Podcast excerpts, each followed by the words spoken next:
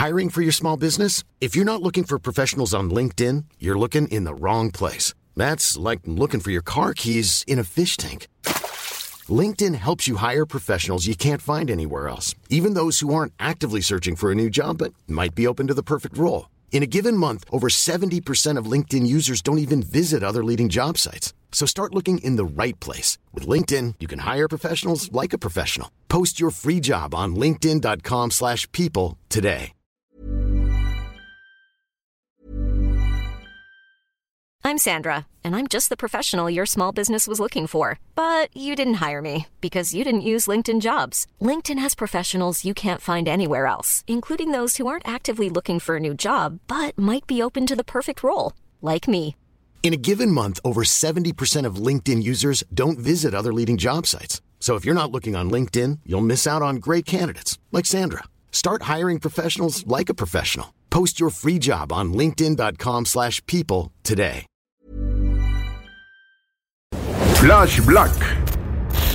Un podcast 100% satanizado. Oli, los saludo tiernamente amigos y amigas, Eh, soy Sergio Albite y bienvenidos todos sean a esta entrega especial y peculiar de Flash Black que decidimos hacer el George y un servidor antes de la segunda temporada que para cuando ustedes estén escuchando esto no faltará mucho, así que espero que estén prendidos, así como nosotros, para esa segunda entrega, que obviamente daremos todo el poderío que se pueda hacer. Pero mientras tanto, así como el George, Jorge Medina, mi buen amigo, la semana pasada dio una cátedra de grandes recomendaciones para el encierro de buenos discos. Yo esta semana les quiero dar cinco joyas de los 90 que pasaron desapercibidas. Y la neta es que todas ellas, con alguna ligera excepción, se concentran en el grunge y también en el rock y metal alternativo, con algunas cuantas celebridades de por medio que obviamente iremos revelando, bueno, en este caso solo yo iré revelando, conforme avance esta cápsula Flash Black.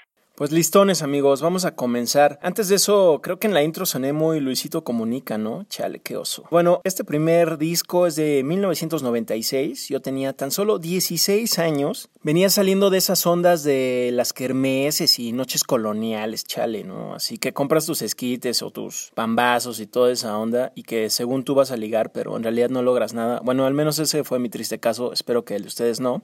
Y pues mientras yo hacía esos osos, alguien más estaba rifando. Ese alguien más era Local H con su disco As Good as Dead. Era apenas su segundo disco y eran un dueto. Ellos se formaron a finales de los 80 como cuarteto. Se salió un guitarrista, luego un bajista y solo quedaron el baterista Joe Daniels y el guitarrista y cantante Scott Lucas. Y hasta la fecha se mantienen como dueto. Eh, lo chido de Local H, creo que es una banda precursora en cuanto a esto de los duetos, mucho antes que White Stripes o en la actualidad Royal Blood. Su sonido es grunge absoluto. Cuando escuchen el álbum, que afortunadamente está en Spotify, se darán color de que es una producción noventera en su totalidad. Es muy orgánica, la batería es sencilla, no hay filtros extremos de Pro Tools. Son quizás similares a Soundgarden, Alice in Chains, no tan sofisticados como Stone Temple Pilots, pero sí más agresivos que Nirvana. Más sucios. Eh, Son de Zion, Illinois. No tuvieron mucho éxito a nivel mundial, como por ejemplo Pearl Jam o Soundgarden, pero bueno, tuvieron ahí uno que otro éxito, sobre todo de este álbum. El hit es Bound for the Floor. La canción es con la que ganaron cierto reconocimiento en el medio, cierta fama, eh, sonaron en la radio más local que nacional, a nivel nacional. El disco en general tiene de todo, tiene voces hardcore, tiene guitarras melosas, hasta una balada que se llama No Problem que en lo personal se me hace increíble, que es muy característica de los 90 con esas guitarras acústicas que popularizaron, por ejemplo, Alice in Chains y Pearl Jam con sus discos Unplugged. Y también tiene canciones acá foreveronas como Eddie Vedder, que pues se llama como el cantante de Pearl Jam, pero nada tiene que ver con él. Entonces, algunos fans piensan que lo hicieron para llamar la atención y pues sí lo lograron. Pero en una de las líneas de la letra de esta rola, eh, sí se menciona a Eddie Vedder. Es la única ocasión que se, que se le menciona y la línea línea dice, si yo fuera Eddie Vedder, ¿te caería mejor? Ah, venga, ¿eh? El disco para mí es, ah, es inusual en el grunge porque además es conceptual. Local H le dedica el concepto del álbum a su pueblo Zion en Illinois, en el estado de Illinois.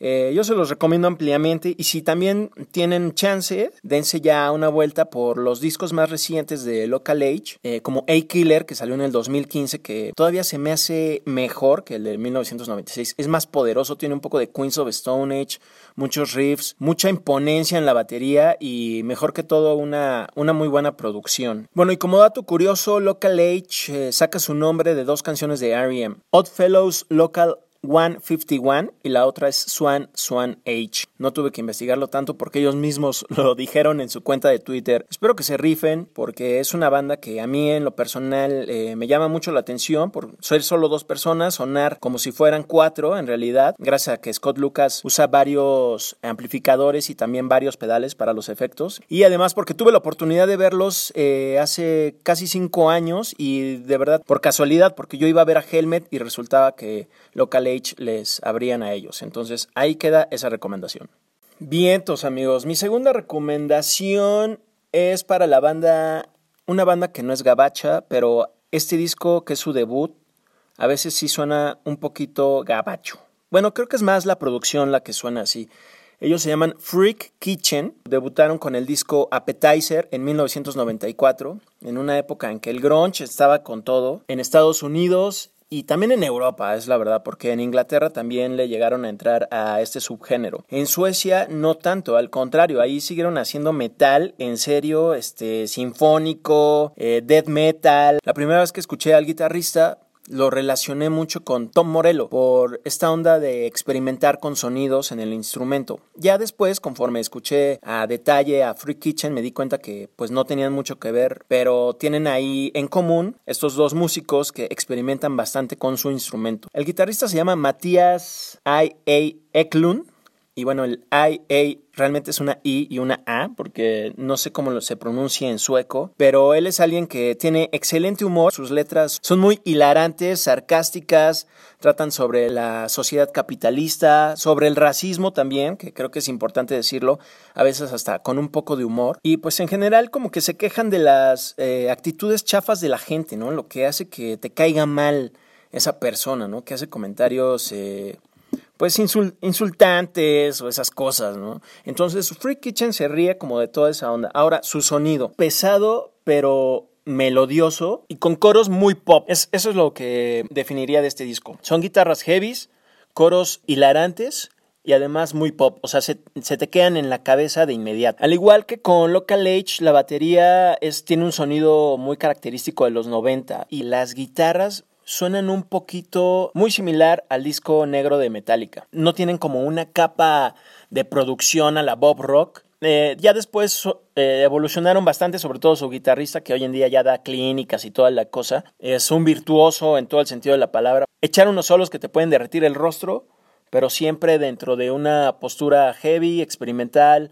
progresiva, popera y hasta cómica. Ellos a veces, de hecho, le dicen eh, comedy rock a su música. Bueno, ese es Free Kitchen Appetizer 1994. El siguiente disco, el título del álbum es Plastic Planet y la banda se llama GCR GZR y realmente se trata de el bajista de Black Sabbath, Geezer Butler. Este es su primer disco de solista que sacó en 1995 y si se fijan el nombre solo tiene las consonantes de su primer nombre o de su nombre de pila. Este álbum es metal alternativo, no es rock alternativo, es metal alternativo. Es espesote, tiene groove, es muy característico de mediados de, de esa década y popularizado totalmente por Pantera. Y de ahí es que Geezer Butler se agarra un poco de inspiración. No suena nada Pantera como Phil Anselmo en las voces o Dimebag Darrell, pero suena más, más grunge y lo que hizo fue darnos una serie de trancazos inesperados con unos riffs macizos, unas baterías que la neta a mí me dejan impresionado porque las toca Dean Castronovo, que es un músico que se dio a conocer más por tocar eh, hard rock ochentero a la Journey y aquí está en una onda agresiva, poderosa. Eh, Giselle Butler toca el bajo y también los teclados, además él escribió muchas, muchas de las letras, casi todas las letras de hecho. Eh, la música también aportó, pero las letras se las dio al cantante, que en este álbum fue Burton Sibel, el entonces vocalista de Fear Factory, la banda que estaba en muy gran momento gracias a, su disco The Manufacturer. Y por último, pero no menos importante, el guitarrista fue Pedro House, eh, quien resulta que es el sobrino de Giselle Butler. Eh, la verdad es que la grabación y composición de House también fueron fundamentales para que este disco en general sonara pues así oscuro, macabro y bueno, que, creo que de ahí viene la influencia también de Black Sabbath. Las rolas más características de este disco y que a mí me gustan bastante creo que son la que abren, Catatonic Eclipse, Dry Boy Shooting, es como una avalancha de riffs esa rola. Y la que da nombre al disco que bien pudo haber servido de base para grupos como Korn. No quiero decir que Geezer Butler ayudó a definir el nu metal, pero sí le echó un poco de sal a sus tacos. No crema, sino sal. Flash Black. Vamos a pasar a dos bandas que tienen mucho en común y que por ende estos álbumes, aunque son distintos, tienen mucho en común. La primera de ellas es Skinyard con el disco 1000 Smiling Knuckles, o sea, como mil nudillos sonrientes. Esta banda es de Seattle, grunge al máximo. Matt Cameron, baterista de Soundgarden, tocó en, este, en esta banda. Eh, se salió poco después. No llegó a grabar este álbum. Y Skinyard tiene mucho que ver con Soundgarden y con Nirvana, por solo mencionar algunos. Hasta por ahí con una banda mexicana. A este disco yo le atribuiría realmente el sonido de los 90, porque gracias a su guitarrista Jack Endino, que hoy en día está convertido en un gran productor, compusieron en su mayoría 10 canciones de, no diría que de poder absoluto, porque también tiene un poco de psicodelia. Para mí este material en general es base para el grunge y para que Endino aportara pues su granito de arena a todo el movimiento grunge, sobre todo de Seattle. Y lo digo porque él produjo el disco Bleach de Nirvana, salió en 1980 89, este álbum de Skin Yard desde 1991. Eso le sirvió para crear un sonido crudo, orgánico, simple. Así es el disco de Skin.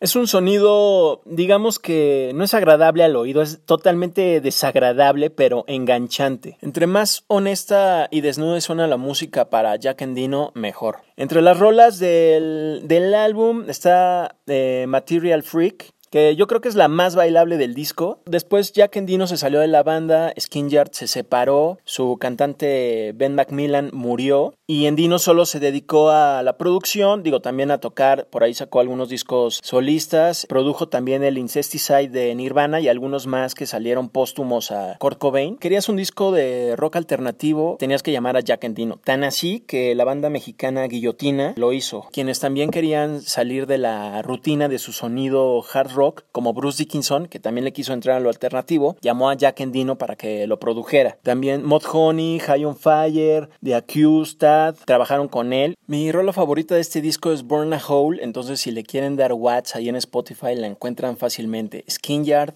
1000 Smiling Knuckles. Y bueno, la siguiente banda también tiene que ver con Jack Endino. También Skin tiene mucho en común con Gruntrock, quienes les recomiendo Push, que es de 1992. O sea, este álbum salió un año después que el de Skin Yo creo que Gruntrock sí se puede definir como más metal que grunge en el ámbito alternativo de la década. ¿Qué es lo que tiene en común Gruntrock con Skin además de Jack Endino? Su cantante Ben Macmillan y también que son de Seattle. Si los escuchan van a notar hasta ciertas tendencias hacia Soundgarden y la verdad es que no es casualidad. Eso es porque su baterista Norman Scott estuvo en Soundgarden y llegó a formar un proyecto alterno con Chris Cornell que se llamó Bass Rock. Este disco es más heavy metal, más solos. Grunt Rock es un híbrido de Soundgarden y Skinyard. Además, si vivías en Seattle era fácil enterarte de este disco, pero si por ejemplo vivías aquí en México o en otro país de América Latina, pues difícilmente te enterabas de ellos o, o sabías de la existencia de su álbum porque primero te llegaba Pearl Jam. Gruntrock también tomó cierta exposición en Estados Unidos gracias a que una de sus canciones, Crazy Love, salió en un episodio de Beavis and. También eh, tuvieron mayor exposición cuando salieron de gira con Alice in Chains, que por decir ellos eran los estelares en, este tour de los 90, para que también se den una idea de cómo Gruntrock podía entrar en un cartel con una banda de grunge como con una de metal. También hizo una gira con Pantera. Como les decía, su cantante Ben Macmillan falleció y prácticamente con eso se terminó Gruntrock. Todavía siguen activos, no lo hacen de una forma constante, se reúnen de repente hacen algunas presentaciones y lo hacen con un vocalista invitado. Le pueden dar watts no solo a este disco de Gruntrock en Spotify, sino a otros más que también están por ahí. Se los agradeceré ampliamente, amigos, porque, bueno, es una banda que realmente vale mucho, mucho la pena y tristemente no tiene la, valoración que creo que deberían, ¿no? Eh, bueno, estas fueron mis cinco recomendaciones, amigos. Espero que les hayan gustado. Eh, abandoné ya ese tonito de, de Luisito Comunica. Ahorita justo me voy a dar el disco de Gruntrock que la neta está chido y espero que ustedes también se den unas chelas, un whisky o un mezcal para acompañar estas cinco recomendaciones que creo merecen ser devastadas en su, bueno ya diría, ya no en su mini componente, sino en sus audífonos EDA en su dispositivo móvil. Chido amigos, este, yo soy Sergio Albite, búsquenme en redes sociales Albuitre en Instagram y Twitter y tampoco olviden de seguirnos en nuestro Instagram de Flashblack, eh, arroba Flashblackpod y Flashblack Podcast en Facebook. Rífense sin piedad y pues venga de ahí. Flash Black.